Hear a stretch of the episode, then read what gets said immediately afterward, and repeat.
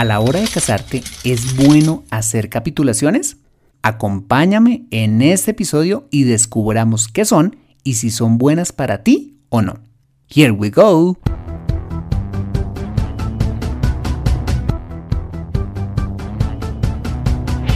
Bienvenido a Consejo Financiero, el podcast de finanzas personales donde aprenderás a manejar inteligentemente tu dinero, salir de deudas, tomar buenas decisiones financieras y alcanzar una prosperidad sólida y duradera. Consejo Financiero son finanzas personales prácticas para gente como tú que desean transformar su futuro financiero. Bienvenido a bordo.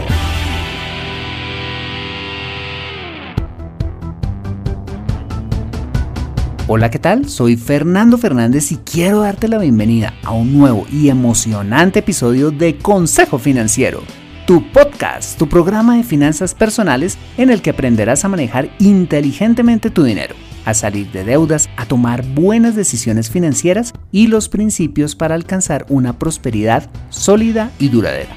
Como bien lo sabes, tener educación financiera no es algo exclusivo para los gurús en finanzas. Todo lo contrario, es algo que hoy está a tu alcance y que te ayudará a lograr tus objetivos de vida. Si eres operador en una central nuclear, dibujante de cómics, mecánico de ascensores, telemercaderista o cualquiera que sea tu profesión, tarde o temprano necesitarás saber administrar correctamente tu dinero.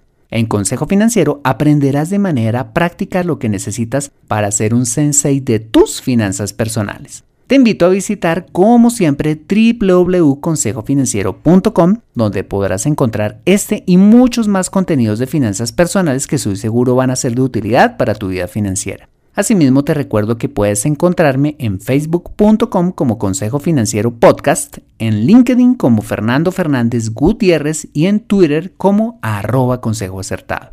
Como sabes, quisiera saber cómo este programa te ha ayudado en tus finanzas personales. Para ello te pido que me escribas a fernando.fernandez.consejofinanciero.com y me cuentes los logros que has tenido a raíz de escuchar este programa para compartirlos y poder así inspirar a otros oyentes a lograr lo mismo que tú.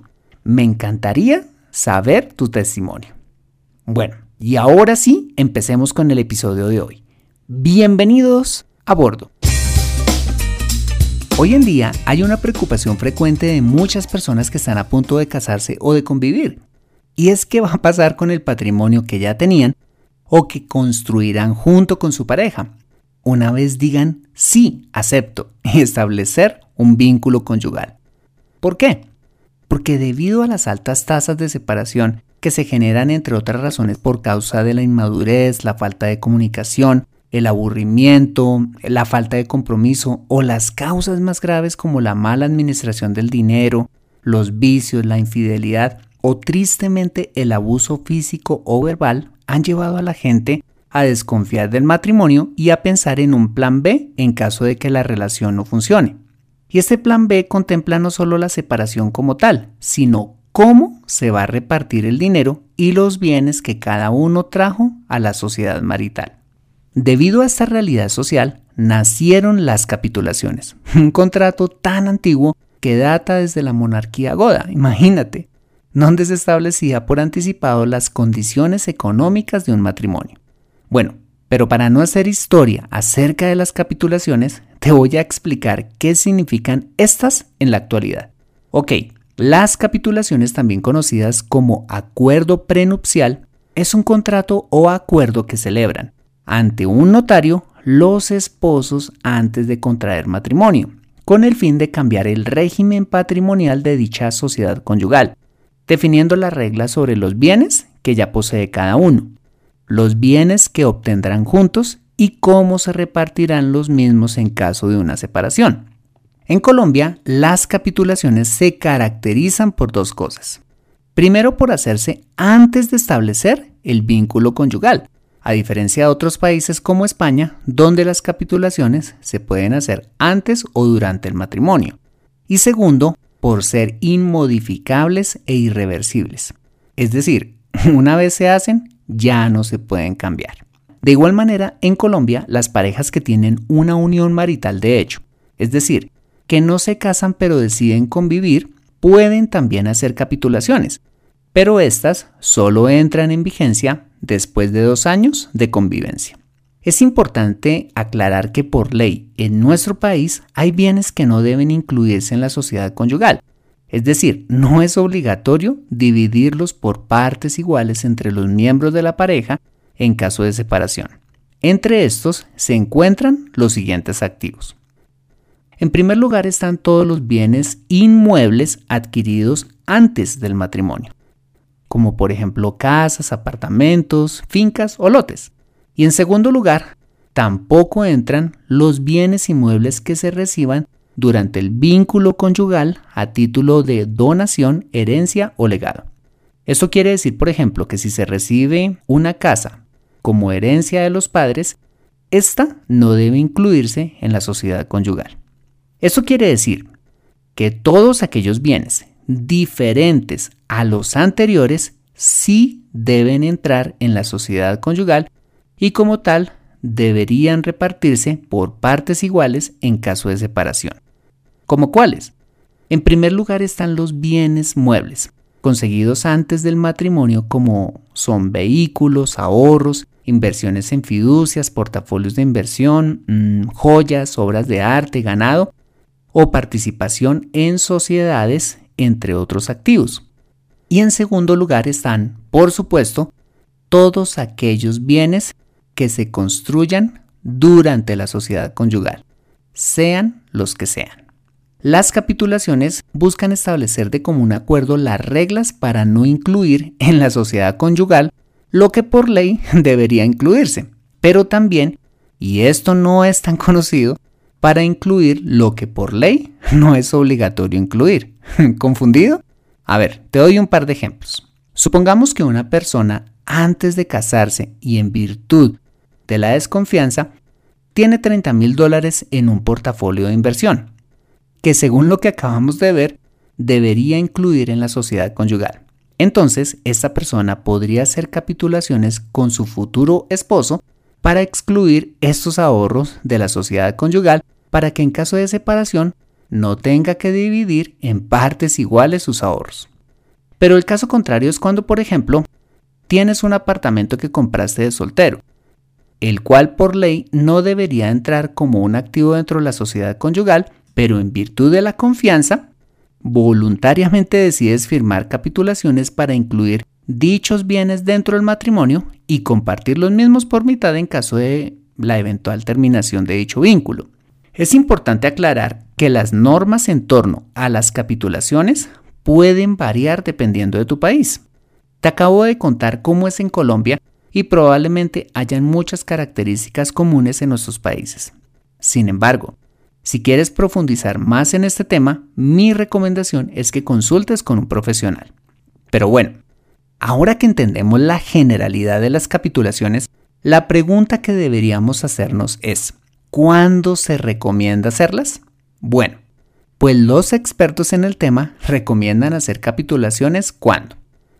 Primero, y esta me parece tan simpática como absurda, es cuando no se tiene plena confianza en la duración de la sociedad conyugal, es decir, cuando se tienen dudas acerca de la persona con la cual se planea casarse. ¿Será que hay gente tan tonta para casarse con dudas? Pues parece que sí. En segundo lugar, cuando no se quieren contraer deudas a causa de los malos hábitos del futuro cónyuge y no tener que hacerse responsable de ellas en caso de que a éste se le ocurra no pagarlas. Tercero, y esta me parece muy válida, cuando se quiere evitar afectar una sociedad, empresa o persona jurídica donde uno de los cónyuges sea socio de la misma, en donde una eventual separación de éste le daría automáticamente el 50% de dicha participación a su excónyuge, trayendo quizás a un socio indeseable que pueda traer problemas patrimoniales o de gobernabilidad a la empresa.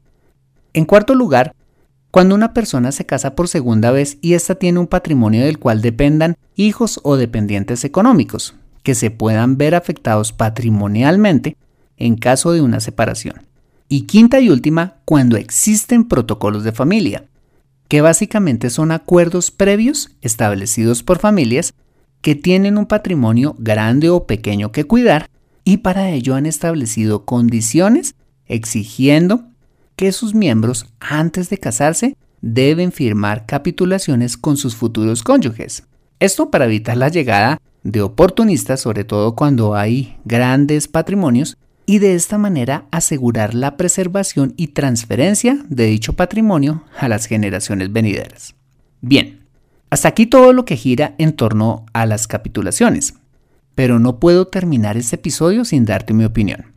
Como bien lo sabes, soy un convencido de la institución del matrimonio y como creyente creo que el matrimonio es algo hermoso, diseñado por Dios para toda la vida.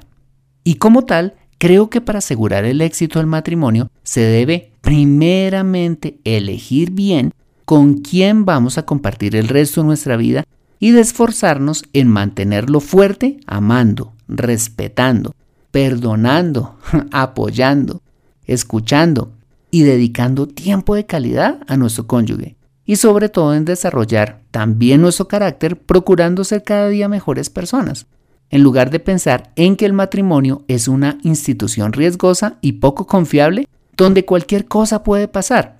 Y por ello hay que tener un plan de escape.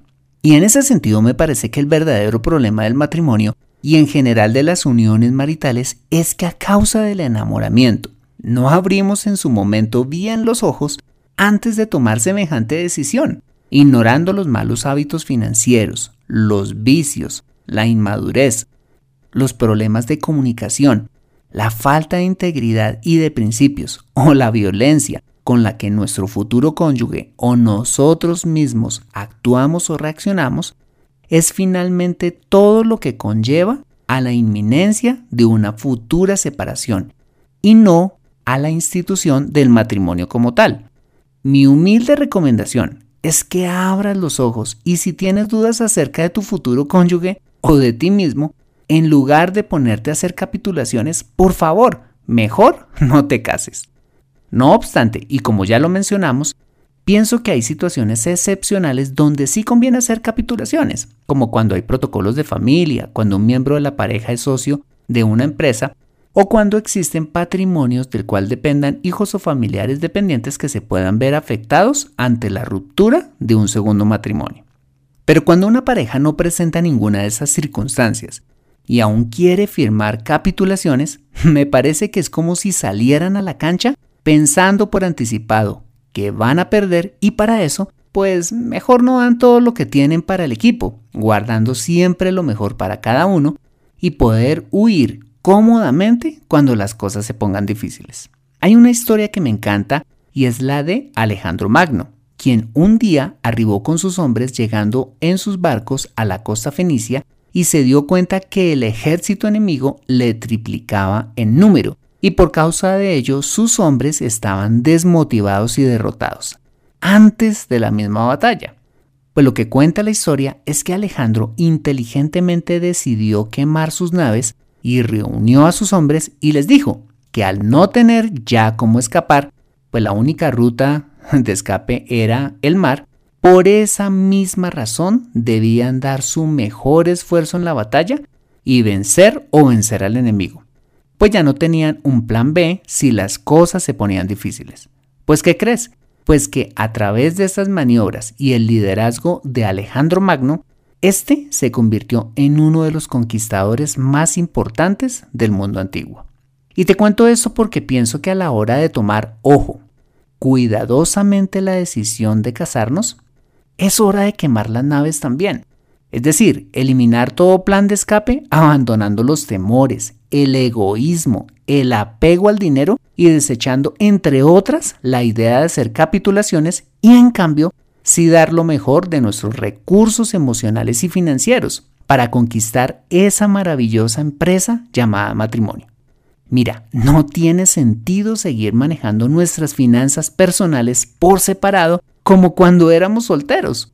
Pues si hemos tomado la decisión de compartir el resto de nuestra vida con una persona que amamos y nos hemos tomado el tiempo de conocerla bien, pues compartamos sin restricción también nuestro dinero Pienso que si entramos seguros y motivados a la cancha del matrimonio, todo nos saldrá bien. Aprende a tomar buenas decisiones financieras en Consejo Financiero. Bueno, este ha sido el episodio número 72 de Consejo Financiero. Si te ha gustado este episodio, házmelo saber suscribiéndote al podcast y dejándome una valoración honesta a través de un valioso comentario tuyo en cualquiera de las plataformas digitales donde escuches este programa. Asimismo, te invito a compartir este episodio a través de tus redes sociales con tus contactos, familia o amigos a quienes consideren les sea útil este episodio para su vida financiera. Bueno, pues soy Fernando Fernández, tu asesor financiero y anfitrión de este programa. Mis agradecimientos a José Luis Calderón por la edición de este podcast. Muchas gracias por compartir tu tiempo conmigo descansando en casa con tu pierna enyesada, esperando tu turno en la administración de impuestos, haciendo esquí sobre la nieve o donde quiera que estés y recuerda. Consejo Financiero son finanzas personales prácticas para gente como tú que desean transformar su futuro financiero. Buena semana y nos vemos en el siguiente episodio. See you later.